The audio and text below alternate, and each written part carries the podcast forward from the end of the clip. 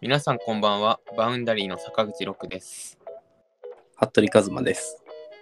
バウンダリーはマーケティング業界に身を置く2人が最新のビジネスやテクノロジーのニュースを起点にその領域で起きていることをざっくばらんに会話して新しい発見を探す番組です。本日のテーマはマクドナルドのポテトがないサプライチェーンの混乱から世界を見渡すです。よろしくお願いします。よろしくお願いします。はい。今日はマクドナルドの話を。大大問題でしたね。あの、コロナ期間お世話になったり多いんじゃないかなって思うんですけど。なんか今まで、あの、坂口がやってるテーマが若干すごい広いというか、あの、若干遠いところから入ってくるのがお多かった気がするんで、あえて日常系からちょっと広げる方向で行ってみようかなっていうああ、そういうことですね。はい。なので多分、あの、なんか多分、それこそ皆さんもマクドナルド食べたりする方は、あの、このニュースとかすごい身近に感じられるところかなと思うんですけど、それがなんでないのかっていうところとかをちょっとお話ししつつ、そこから、まあサプライチェーン、サプライチェーンっていうとなんか大層なものに聞こえるんですけど、物流とかが世界的にどうなってるのかみたいなところをちょっと見渡していければなっていうのが今回の回です。まあこのサプライチェーン問題コロナになってから本当にすごいいっぱいあってですね、なんか足りない系の話って、服部さんパッと思いつくのあります？いや、もう、世界を騒がしてるところだと半導体じゃないですかね。そうですよね。半導体本当にないので、車の納車も結構遅れるとか言いますもんね。うん、もう本当に2021年の後半とかはもう自動車会社とか結構減産とかしてましたよね。うん、そうですよね、そうですよね。まあ、かつ結構、半導体が、これ、半導体の話ちょっと後でもうちょっとできればなとは思ってるんですけど、半導体がかなり、えっと、供給が、えー間に合わなくなった理由として、2つあるかなと思ってて、単純にまあコロナでいろんな商品が供給網がなかなかうまくワークしないよって話がある中に、半導体に関しては基本的にまあ電子、電化製品、まあ例えばそれこそ PC とかの部品として使われてたりするので、実際にリモートワークになると使うことの増えるツール群にいっぱい使われてるものだったりしたので、まあそういう文脈もあって、需要も増えたし、供給もなかなか厳しくなったってところで、まあ半導体はすごい言われてますよね。半導体っていうともう、ほぼ触れてるもの半導体が入ってますからね、何かしら。そうなんですよ。でも何でしたっけ？アップル iPhone とかも影響するかなって言ってたけど、うん。高収益を保ってましたよね、確か。うんうん。はいはいはい。そうですね。そうですねあれはちょっとなんか予想と違ったなって感じがしてました。うんうんうん。確かにそことかどうしたんですかね。まあなんか、っていう半導体はありつつ、他にも、えーちょっとマクドナルドのポテト深掘る前に、他にもこんなのあります。をやりたくて、例えば、木材みたいのも結構、ウッドショックって言われるぐらい、木材の価格高騰、供給も減って価格が高騰するみたいなのが起きていたり、あと、すごい変変なところというか、ちょっとストーリーも見て面白かったので言うと、あの、焼き鳥？うんうん。がかなりサプライチェーン問題に見舞われたらしくて、この話調べて知ったんですけど、日本の居酒屋の焼き鳥って相当安いじゃないですか。うんで、あれって、日本で作ってるとあんな、まあもちろん人件費とか考えてもあんな安さにならなくて、じゃあどうしてるかっていうと、基本的に、あの、東南アジアというかタイとかの食品工場で、肉さばいて、串打ちまでしてタレつけるっていう状態までを、その東南アジアの出稼ぎの人の安い人件費でやって、そのもうほぼ完成の状態を日本に送ってもらって、えーもうそこから作ってる状態なんでかなり安いらしいんですよ、日本の居酒屋一人って。そうなんですね。はい。なんかブラジル産とか安いから、そこを持ってきて日本で作ってんのかなみたいな思ってたんですけど、あー多分、そうですね。なんか、ブラジルとかだと原価は安いかもしれないんですけど、やっぱ労働力ってとこだと、東南アジアとかの方が全然安いし、多分配送コスト的にも近いんでっていうのもあって、そこでやっていて、えーってのがあったんで、でも、えーコロナによって、まあ、いわゆるここら辺の人って結構工場に出稼ぎできて稼いで帰るみたいなのが多いんで、それこそ日本だと島国なんであんまわからないですけど、まあ東南アジアだったりそこら辺って割と近かったりするので、まあそこで違う国に行って出稼ぎっていうのがあったんですけど、コロナによって結構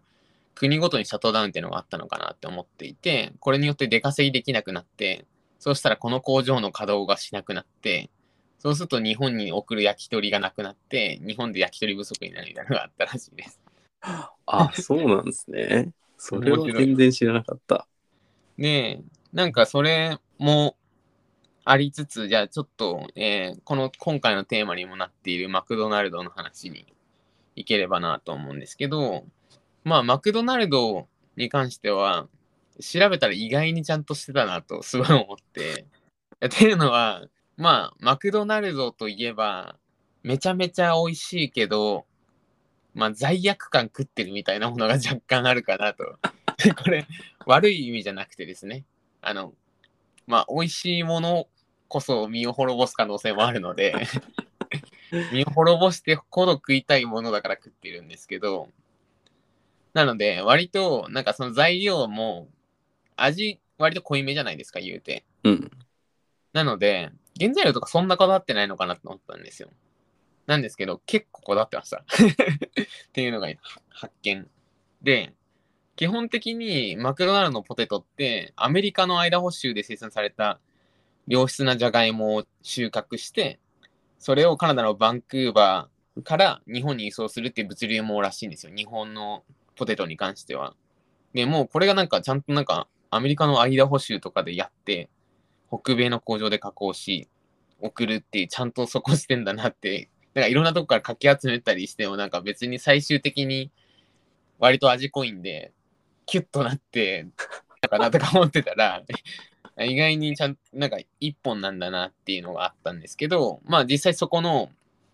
途中で、バンクーバーで水害があったんですよね。うんあの水害があって、まあそれと同時に今結構アメリカで起こってるのが、まあこれちょっと後でも話そうと思うんですけど、世界的な物流のほとんどって何だと思いますか、服部さん。世界的な物流のほとんど？あ、どういう方法で運ばれてるかってことです。ああ、量的には輸送が多いんじゃないかなと思ってました。あー、それで言うと、輸送でも空輸が多いのか、海が多いのか、それともああ、あ、陸地がだからみたいな話ですね。あ、なるほど、なるほど。あの、確かに輸送って言っただけだ。あの、海が多いと思ってました。ああ、そうなんですよ。なんか、この5世代飛行機も飛ぶんだから、なんか空輸ってありそうなんですけど、やっぱり量的な問題とか、まあ空輸だと重さが重いとみたいな話があるので、海運がやっぱり、あの、国際物流は要なんですね。うん、うんで、まあ、一方で、この国際物流って結構カオスで、になってまして、っていうのは、その港に乗り入れる船がどういう船があるかとか、まあ、それが入った時に、じゃあ、結構港とかに行くとコンテナみたいのがあると思うんですけど、うんあれをコンテナをどう下ろしてとか、またこの期間、コロナの期間であれば、じゃあ入国させるためにそこでワクチンパスポートを見せるのかみたいな話とか、が相当複雑で、かつ、その、ワクチンパスポートを見せたり、その証明とかをしなきゃいけないから、うん、うん。ちょっとずつスケジュールずれるじゃないですか。そうすると全員スケジュールちょっとずつずれて、そうすると港の近くに着いたのに、あの、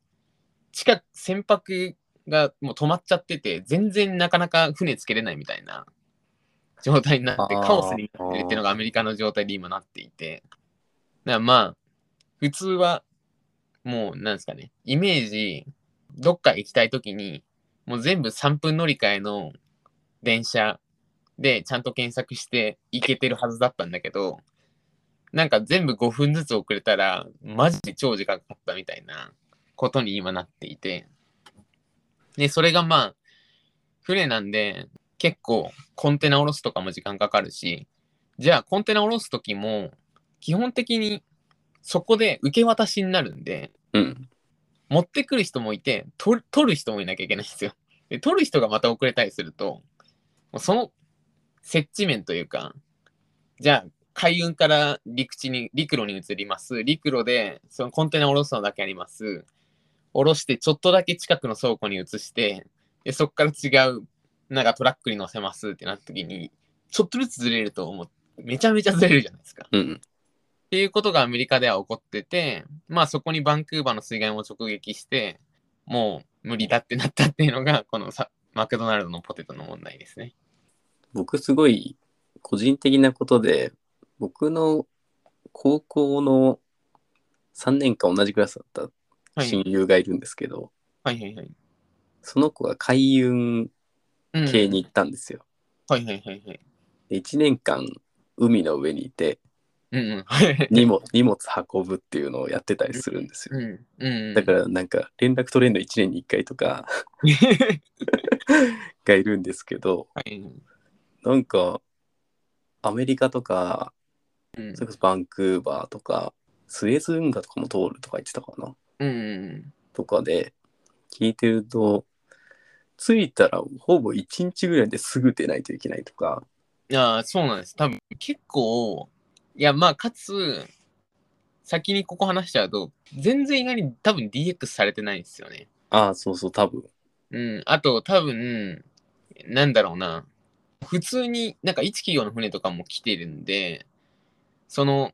結構システムとかで共通の企画とかがあるみたいに、共通化されて何かデベースデータベースじゃないですけど、そういうのがないと連携できないけど、個別でやってないから、なんかすげえアナログ管理になっていて、もうカオス化してるみたいな状況になってるんですよね。いや、だから1年、一年間とか半年間、う海にいて、海の上でもうなんか頭おかしくなりそうじゃないですか。で、話聞いてるともう別に日本人とかいるわけじゃなくて、いろんな、それこそ東南アジアの人とかがなんか一緒に乗り合わせたりとかして、うん船の上でバスケとかやってるらしいんですけど。そんな中で1日しか上がなんか陸に降りれなくてまたすぐ行くとかやって、どんもうその精神力に僕はなんか尊敬しかないんですけど。そうですね。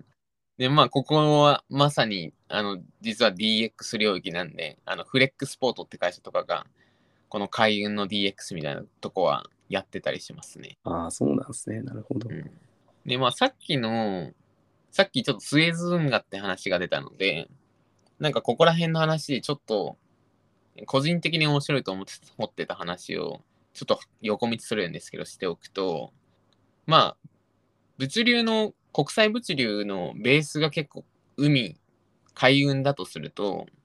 結構その海運をしっかり運べるルートが確保されてるかってかなり重要なんですよ。うんうん。だから例えば、えっ、と、スエズ運が通れなかったら、インドからイギリス行く、あ、イギリスより多分、フランスとかの方がいいかな？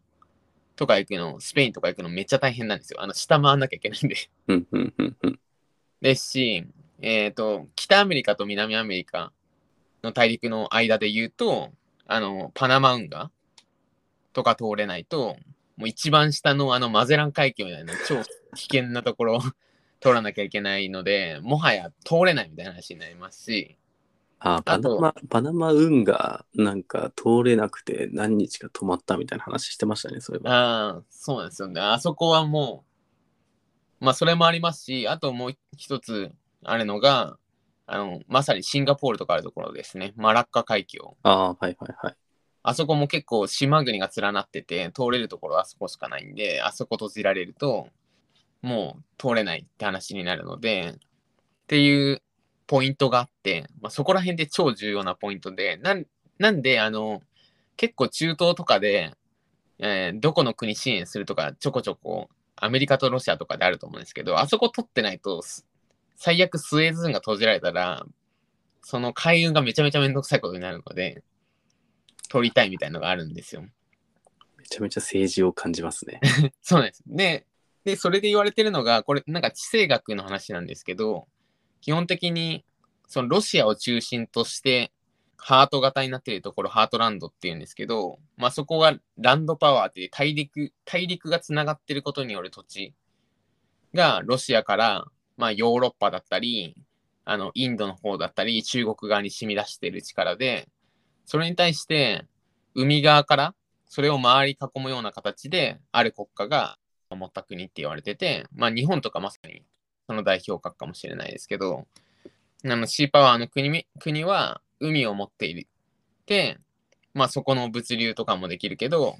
まあそれぞれ強さがあって、シーパワー持った国ってあんまり攻撃されづらいんですよ。てか戦争に強いというか、あ入ってくるときにもう疲れちゃうんで、相手が。でも、ランドパワーはの時は侵略はしづらい、しやすいんですよ。自分たちがそこで強い場合は。あ。はいはいはい。みたいなそれぞれのポイントがあって、で、基本的にまあ、まあアメリカと、アメリカはなんで世界の警察みたいのを置いているっていう話で多分ちょこちょこあるかなと思う。あれを置くことでアメリカはシーパワーを取りに行ってるんですよ。うーん。ね、ロシアはそこからはみ出てこようとしてて、あの、ベトナム戦争とかで戦ってた理由は、そのランドパワーとシーパワーがぶつかる地点がそこだからなんですよ、結構。ああ、なるほど。で、そこをどっちか取ると、ちょっと覇権が崩れるんで、そこの、だまさにあれですね、ユーラシア大陸の一番外側側の国っていうのは結構アメリカとロシアのぶつかる場所になりやすくて、中東もだからその意味でぶつかりやすいっていうのがあったりするんです。なるほど。で、その重要なポイントのことをさっき言ったあのスエズ運河とかマラッカ海峡とかパナマ海峡、パナマ運河みたいなところをチョークポイントって言って、すごい重要なポイントって言われてた。海運的にも重要だし、海運的に重要のなんで、そこ取っちゃうと、まあ戦争起こった時に海運もうそこ通せないってなるんで、政治的にも重要なポイントになってたりします。これってすごいなんか初歩的な質問なんですけど、はい。やっぱり海で運ぶ方が飛行機とか使うより燃料も安いし量も運べるしっていうところがでかいんですかね。うんあ。あといっぱい走らせられるというか。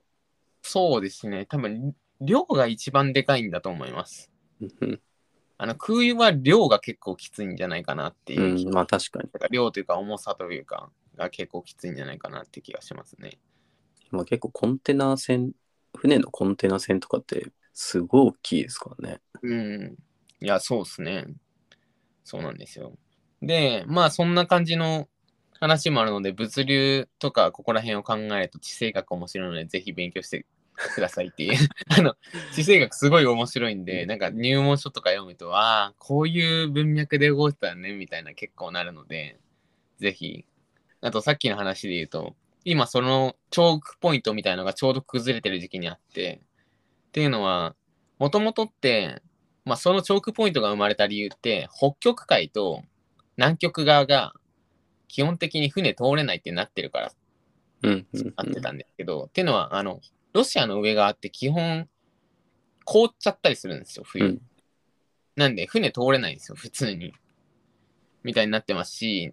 えー南極の方は南極の方で、あの、マゼラン海峡とか相当波が荒れる。うんなんかあんまり通れないみたいな、嵐がすごいみたいなこと言われたりするんで、通れないみたいな感じなんですけど、最近地球温暖化で、あの、北極海が結構溶けてきてて、あの、船通れるようになったんで、は上でる輸送できるようになったので、ロシアが強くなったっていうのも言われてたりしますね。あ。はあ。なんか学ばないといけないことって別にマーケティングだけ学んでればいいみたいな話じゃ全然ないんだよな。で面白いですね、ここら辺の話は。なんか、いや、地政学はまさに、なんか勉強したら、いや、本当に入門書一冊読むだけでいいと思うんですけど、あの、国際情勢みたいなの動きで、なんでここ競ってんの？よくわかんないんだけど、みたいな。なんでこの国にそんな関与するみたいなのが結構分かってくるので、面白いです。こういう風にやなってやっと学校の勉強あの過去の10倍ぐらい頑張っときゃよかったなって思います。そうですね。わかります、わかります。っていう、めちゃめちゃそれたんですけど、まあ、マクドナルドのところも含めての話のところに戻れれば、まあ、サプライチェーン問題の話に戻れればなんですけど、まず最初にちょっと着目したいのが、物流の話にちょっと着目しようかなと思ったんですけど、その前にサプライチェーン問題が起こった時にどういう対応するんだっていうことに着目したいと思いますと。うんで、これ、アメリカと日本で結構違うんですけど、どう思います？どう違うと思います？すごい雑なふりしてますけど。なんか食べ物とかで言えば、なんかアメリカは自分たちでどうにか回せるっていうところはありつつ、日本はやっぱ他国に頼らないといけない状況かなと思うんで、日本はもう止めざるを得ないというか、状況とかの選択肢になっちゃうのかなってうん。想像ですけど。ああ、なるほど。ちょっとじ軸違うっちゃ違うんですけど、まあそれももしかしたらあるかもしれないですけど、仮に両方ともサプライチェーンの問題が起こって本当にないとしたら、取る選択肢が結違うっていうのが面白くて、うんアメリカの場合ですね、これ、あの、ブラックフライデーの時に、まあアメリカも結構その半導体とか含めてサプライチェーン問題が起こってたので、その時にじゃあアメリカの、えー小売りがどういう対応をしてたかみたいな対応のとこから見ていければなと思うんですけど、あの、ブラックフライデー、ブラックフライデー、ちょっとここら辺、あの、ブラックフライデーとかサイバーマンデーとかよくわかんない人、あの、よくわかんない人というか、いや、ふん、なんか、あるよね。なんか、安いっぽいよね。ですみたいなね。なんですけど、ちょっとそこ、そこもせっかくなんで、おさらいしておくと、ブラックフライデーっていうのは、11月の第4木曜日の翌日。なんでこんなめんどくさい言い方をしてるかっていうと、11月の第4金曜日と、11月の第4木曜日の翌日ってずれる場合があって、っていうのは、あの、1日の始まりからで、第4金曜日が第4木曜日の次にならないパターンがあるので、数え方的に。なので、こういうか書き方がされていて、というのも、第4木曜日、アメリカだと11月の第4木曜日がサンクスギビングっていう休みなんですよね。うん収穫の秋を終えて神に感謝する日みたいななんですけど、で、ここが休みなんで基本的にその日の次の日は普通はほん別に仕事してもいいんですけど、ここ休むっていうのが定番になっていて、うんで、ここで、ここから、えー昨日は収穫の秋でみんなで神に感謝したし、じゃあ、クリスマスも近づいたから、いろいろ買い物行くかっていう日がブラックフライデーです。まあ、名前的には、もう街に、あこのブラックフライデーって名称は、警察の人がつけたらしくて、あ、そうだったんですね。はいはい。らしいです、らしいです。で、なんか由来がちょっと面白かったんであれなんですけど、警察がたまたまフィラデルフィアで小売店が、まあ、この収穫祭もあるし、その次の日休む人多いから、セールみたいなの多分開始したんですよ。そうしたら、もうセールがすごい安かったし、めちゃくちゃ人が、道路に人が溢れたから、もう人が混みすぎていて、もうブラック、ブラックなほど人混みがいるっていう意味なんですけど、ブラックなフライデーだっていう意味で、混んでて、真っ黒な金曜日っていう意味でブラックフライデーって最初つけられたんですよ。うんうん。で、それに対して小売側が、いや、ブラックフライデーなんかブラックって悪そうじゃないですか。悪のフライデーですかみたいになるんで、小売側は、あの、ビッグフライデーって言い返してたんですけど、なんかいつの間にか結構ブラックフライデーの方で広がってて、で、最終的な着地どころとしては、ブラック黒字って意味でいいんじゃない？んだな。小売りが黒字化するフライデーって意味で、ブラックフライデーで着地したらしいです。なるほど。こういう由来です。ただちょっとなんか、その、黒人とかも連想できちゃう部分もあるから、なんかこ今後変わったりするんですかね？いや、どうすかね。ここは変わんないのかな。うん。ちなみに、ブラックフライデーと似ているところで、サイバーマンデーってあるじゃないですか。うん。サイバーマンデーいつかわかります？いや、アマゾンのセール時期ぐらい。じゃないですか。そうですよね。今回ちょっとちゃんと調べてびっくりしたんですけど、ブラックフライデーの3日後がサイバーマンデーです。あ、そんなすぐすぐなんでしたっけ？これは全然違う時かと思ったら、3日後で、なんでかっていうと、ブラックライデーってその小売りがそういうのを始めたと。収穫の秋なんで、えー収穫の秋して、神に感謝して、まあ割と多分お金が入ってくる、入ってくるわけではないんですけど、多分、まあ今年も農家であればちゃんと収穫できました。これからお金入りますっていう話なんで、まあそれにもあって、えーその後のセールで買うと。で、買うんですけど、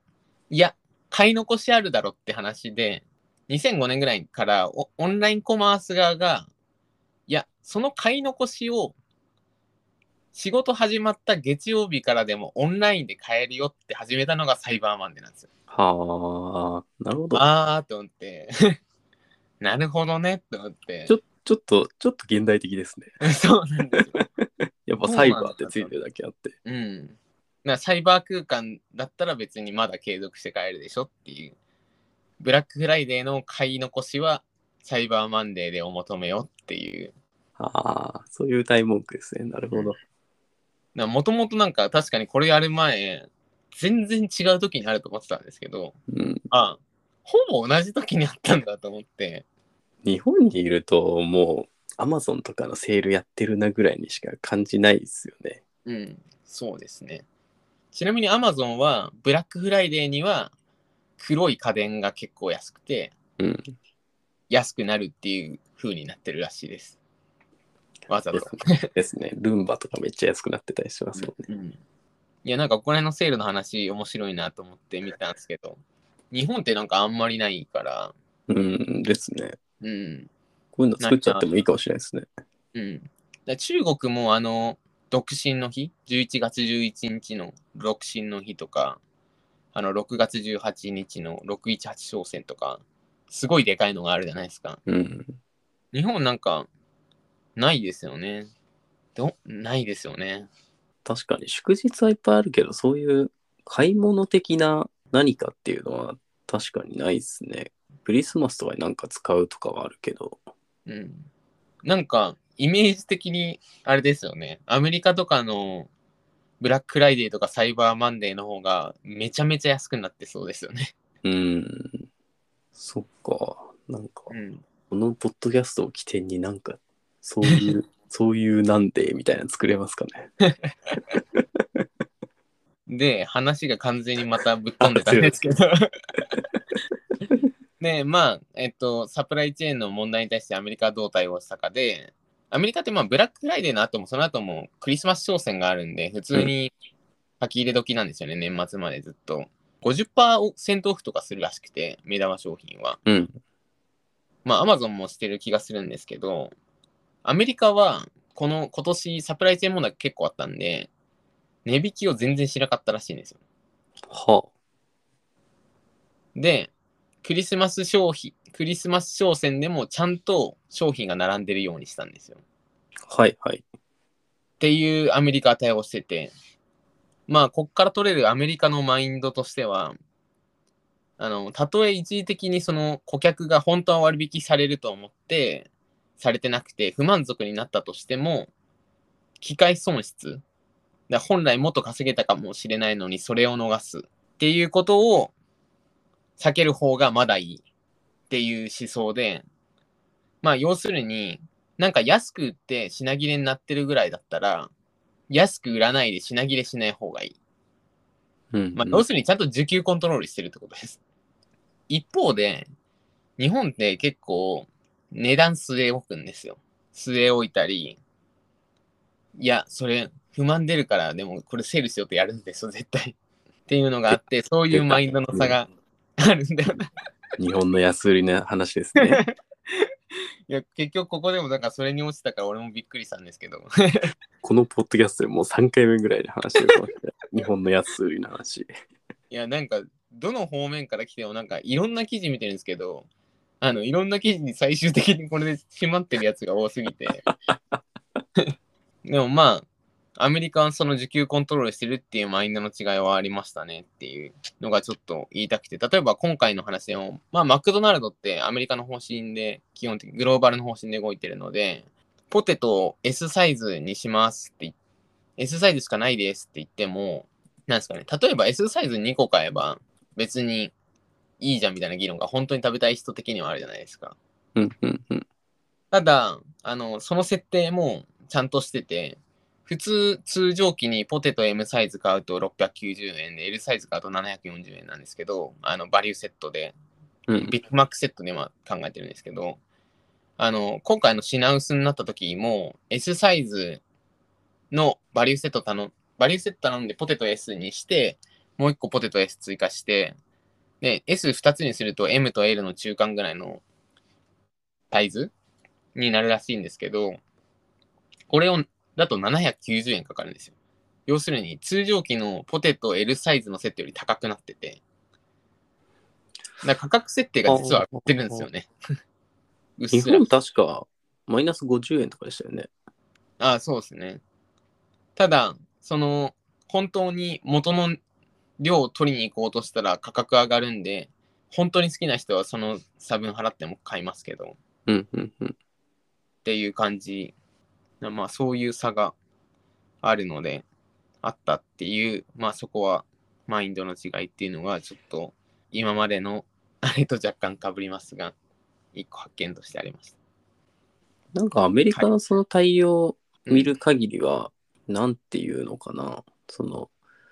ブラックフライデーからクリスマスの日とかも、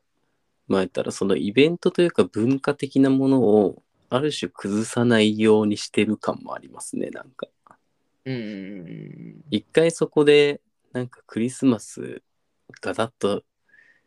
下手しちゃったらなんか来年とかその次に響きそうな感じもするから物があるよっていうところをちゃんと、まあ、安くなってないとはいえ物があるよってものの方がなんかその意識はブラックフライデーで安くなってないけど、うん。ブラックフライデーとクリスマスあったなっていううんものがのなんか残りそうな気がしましたけどね。うんうん、そうですね。あと、まあ、なんですかね。多分日本の方が、日本ってなんか品切れ拍手みたいなのないですか？ああ、そうそうそうそうそうアメリカないんでしょうね、それが。って思いました。多分品切れしちゃダメなんですよ、普通うに。ん。なんか品切れのでマーケティング施策やるみたいなうんやつもちょいちょいあるじゃないですか。はい。いや、それ絶対そういうより販売台数あったけど、少なめに作ったでしょみたいなやつあります。はいはい。ありますよね特定の商品言えないですけど。いろいろ。なんか、もう、速攻完売したんで、なんか工場立て直しかかるんで、なんか半年ぐらいないですみたいなとか。そうそうそうそうそう。ちょこちょこありますよね。それで、それで復旧させて、その、改めてせいなんか販売し始めたら、すごい売れるみたいな。ありますね。品切れマーケティングが。うん。まあ、それもあれですもんね。PR 効果とか見つつ、どの。ああ、そうそうそうそうそうそうそう飲料系とかもあるからな。うん。それ以上言うと危険です。わかんえです。でも結構あるからな。結構あります。うん、限らずですね。業種限らずあるからな。はい。で、えーさっきちょっとそのサプライチェーンの問題であった半導体のとこについて、いや、半導体って今かなり重要になっているので、ちょっと改めて半導体とは何ぞやっていうの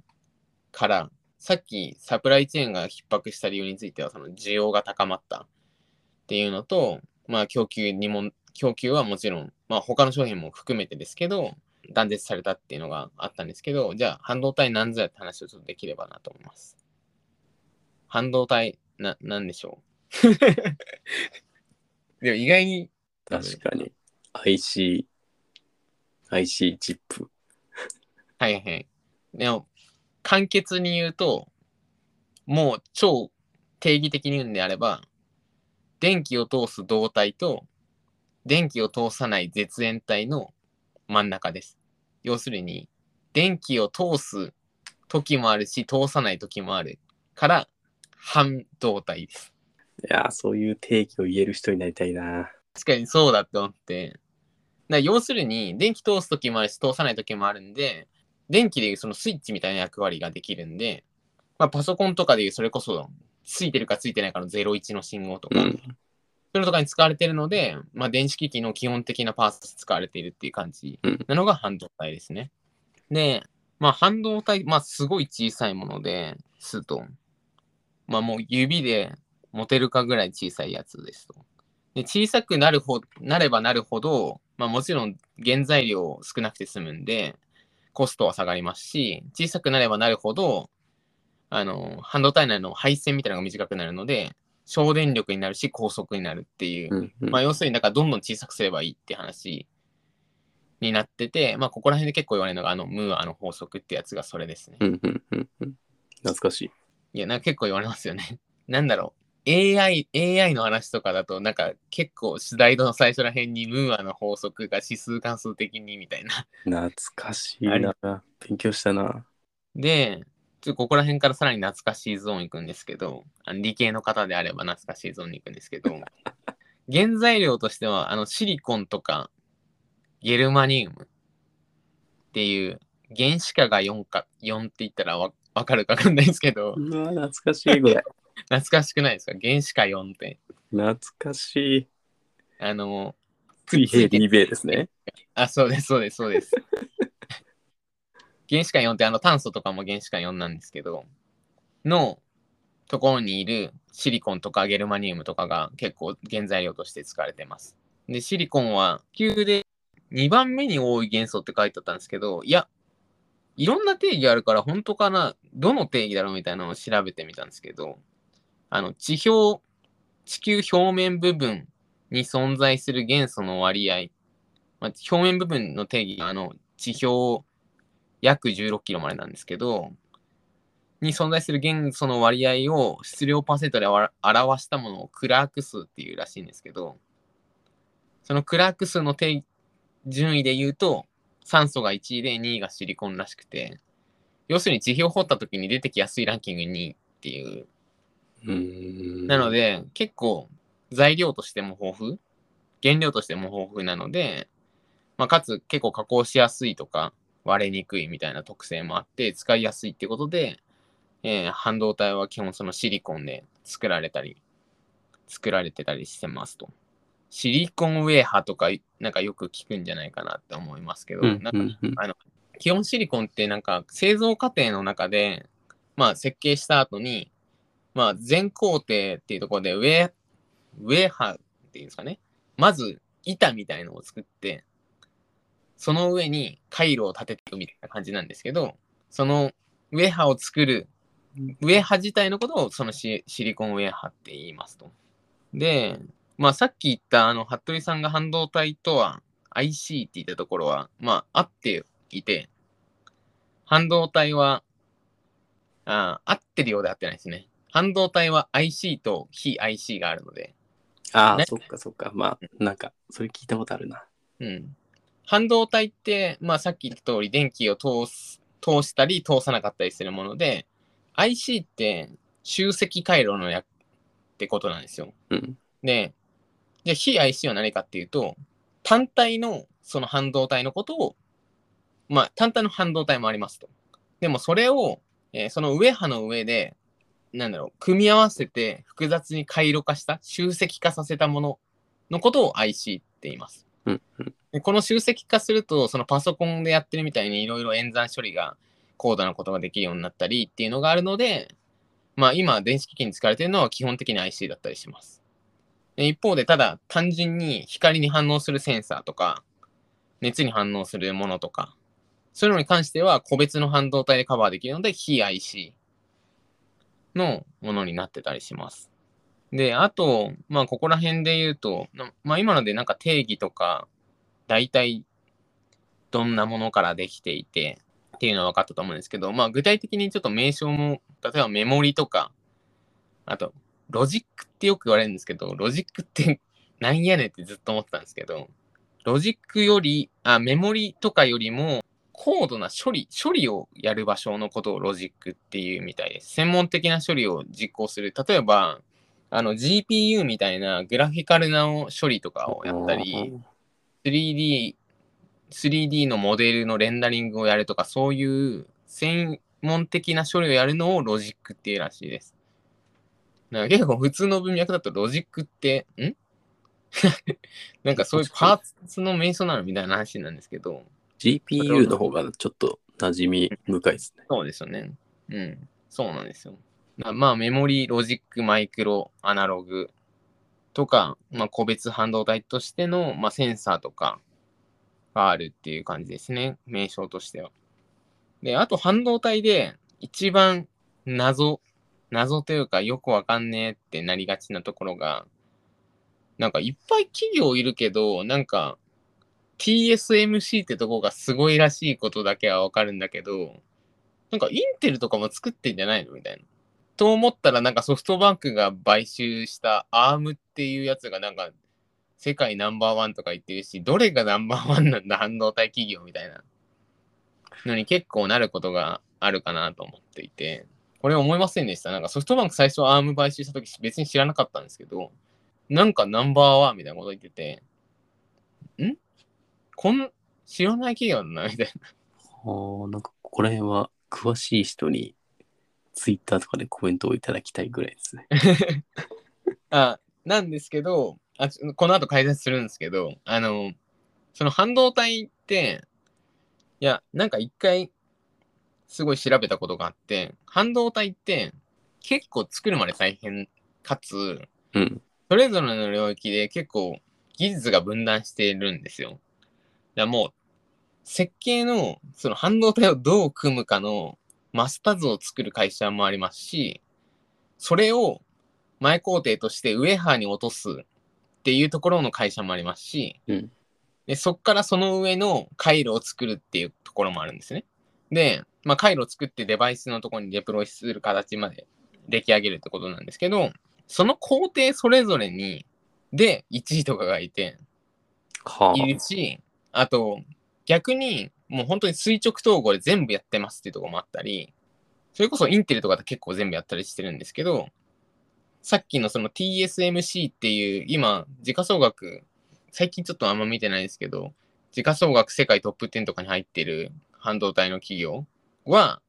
もうこの前工程の上波作るところの専門なんですよ。そこで圧倒的1位で。で、ソフトバンクがその、えー一回買収みたいな話のあった ARM については、設計のところなんですよ。ね全部それぞれ場所が結構違くて、まあ、かつ、じゃあ、全体で見ると、例えばインテルは設計もやって、前工程もやって、後工程もやって、デバイスとして出すとこまでやってるんで、じゃあそれの方が売り上げでかいみたいなのがあったり、でも本当は、なんですかね、その前工程あるところって、もう作業芸でオートメーション化されてるんで、利益率が良かったり、みたいな話があって、いろんな文脈で、なんかどれがすごいかって変わるし、っていう感じになってるんですけど、なので、まあ、ここら辺結構、あの、インテル、サムスン、NVIDIA とか、まあ、それこそ、あの、Google も、あの、TPU とかもやってると思いますし、っていういろんな、まあ、ソニーとかもやってますもんね、ここら辺。っあーちょっとて、いう感じになってるポッドキャストなんで、この絵を見せられないんですけど、なんか勢力図がわかりやすいですね。うん。で、さっき、まあこれも含めて、さっき話した、今話したみたいに、例えば、Google って TPU っていう AI 専用のモジュールみたいなのを作ってたりして、まあ例えば AI にも使われるものですし、あと最近で言うと半導体使うもので言うと、あの EV カーとかも半導体使うんですよ、もろ。なので、そこでも使われるようになりましたし、それこそさっきの専用な処理をやるっていうところで、しかも高速にやるってところで、パワフルな GPU みたいなものが必要になるのが、あの、それこそメタとかが言ってるメタバース空間とかって、まあ高速なレンダリングをやっていかなきゃいけないので、ちゃんとそこの中の技術としての GPU だったり、3D のレンダリングエンジンみたいなのがししっかりしていないといけないですし、あとま単純にもう IoT の世界にどんどん入ってきてるので、スマートシティみたいになってくると、今まで別に電子回路組み込まなくてよかったサービスについても半導体入れて、えーなんか信号を渡すものにならなきゃいけないっていう感じになるので、まあ明らかに需要が増えるのは明らかっていう感じで、それで需要が増えてるって感じですね。ああ、じゃあ逆にそのメタとかは将来的にそのメタバースとかに使うとか AI に使うとかの半導体会社を買い取っちゃうよみたいなこともあり得るかもしれないってことですかね。ああ、いや、もはや一部作ってた気もします。ああ、そっか。あ確かに Facebook のうんマークが入ってる。でもなんかどこまで入るかみたいのはやっぱりあって、うん。あ、だそれこそ、あの、Mac とかも、Mac っていうか Apple もあるんですよね。Apple もなんか、パソコンでなんか、え、ARM のものじゃなくて M1 にしますみたいなのあったじゃないですか。ああ、はいはいはい。あれとかも、どっかのレイヤー、例えば ARM なんで多分 M1 にするってことは設計のレイヤーを自分たちで入りに行ったり、っていう、この、でもファウンダリーはさすがに取りに行くのはきついから、TSMC ってなって、そこの TSMC が完全に今、その全工程の上8作るとかだと強いんで、あの、今の時価総額が多分なってるんですけど、っていうのも勢力図がいろいろあって、どこまで、まあ各レイヤーをのみをやってる人たちがいるんで、結局じゃあどこで独自性出すかみたいのも含めてって感じな気がしますね、ここうーら辺ん、なるほど。いやー、面白い。面白い、面白いですね。でもまあ多分あの、バウンダリーのポッドキャストがテクノロジーのニュースを起点にって言ってるので、あのテクノロジーのすべてのベースに、まあ、半導体、ああ、今日はその真髄に迫る回だったんですね。でもそなんかここら辺も、いや、今話して思いましたけど、でも、この半導体の話って結局、今のパソコンって二進数で01になってるからっていうのはあると思うんで、これが量子コンピューターとかになったらどうなるのかなっていうのはちょっと、ふわっと思ったので、今年、どっかで量子コンピューターはやろうと思います。思ったらなんか未来的には結構インテルとかが強い感じなんですね。うーん、どうなんですかね。まあ、垂直統合が勝つのか、水平がああまあ確かに。で勝つのか。だからもう本当に結構ここら辺って難しい感じになってますよね、本当に。うん、1レイヤーで本当に深掘りに行って、そこで独占するのが勝ちなのか、全体分かってる方が勝てるのか。でも今で言うと、なんか、あの、完全にそこまで深詳しくはないですけど、TSMC が最強みたいになってる気がしますけどね。うん。まあちょっとそんな感じで今日の話はかなり分散したんですけど、まあ次回、ちょっと今回全部話そうと思ったんですけど、一旦前編ということで、後編で、まあ今そのいろいろサプライチェーンの問題があった中で、サプライチェーンを変えようとしてるプレイヤーって結構いるので、そこら辺の新規プレイヤーを紹介しつつ、どういう未来の物流の形がありそうなのかっていうのを来週話せればなと思います。トラックの自動運転ですね、とか。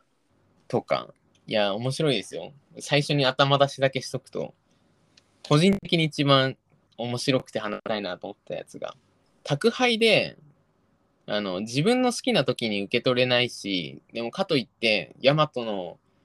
例えばヤマトの集配所に取りに行くのってちょっとめんどくさいとかってあるじゃないですか。うん。そういう、そういう人のために、あの、個人が、マイクロフルフィルメントセンターっていうんですけど、個人が、例えば、坂口が、じゃあ、うちに荷物全部届けといていいよ、ここら辺の住人のやつっていうのをやって、預かって、近所の人が来たらピンポンしてきて渡すっていう。はで、うんそれをやる分、この、じゃあ、荷物預かっといてあげる人は、ちょっとお金もらえるみたいな。そういうモデルとかが出てて、なんか全然テクノロジーじゃないんですけど、面白って思いました。そういう話を来確かに週はした。じゃあちょっと今日はそんくらいにしようと思います。はい。今回ご紹介したトピックの参照元は概要欄にリンクでまとめています。もし面白いと思った方はぜひフォローしてみてください。Twitter などでも発信をしているので、ぜひ合わせて見ていただければ、てかフォローいただければ嬉しいです。はい。今回もありがとうございました。ありがとうございました。それではまた次回お会いしましょう。さようなら。さよなら。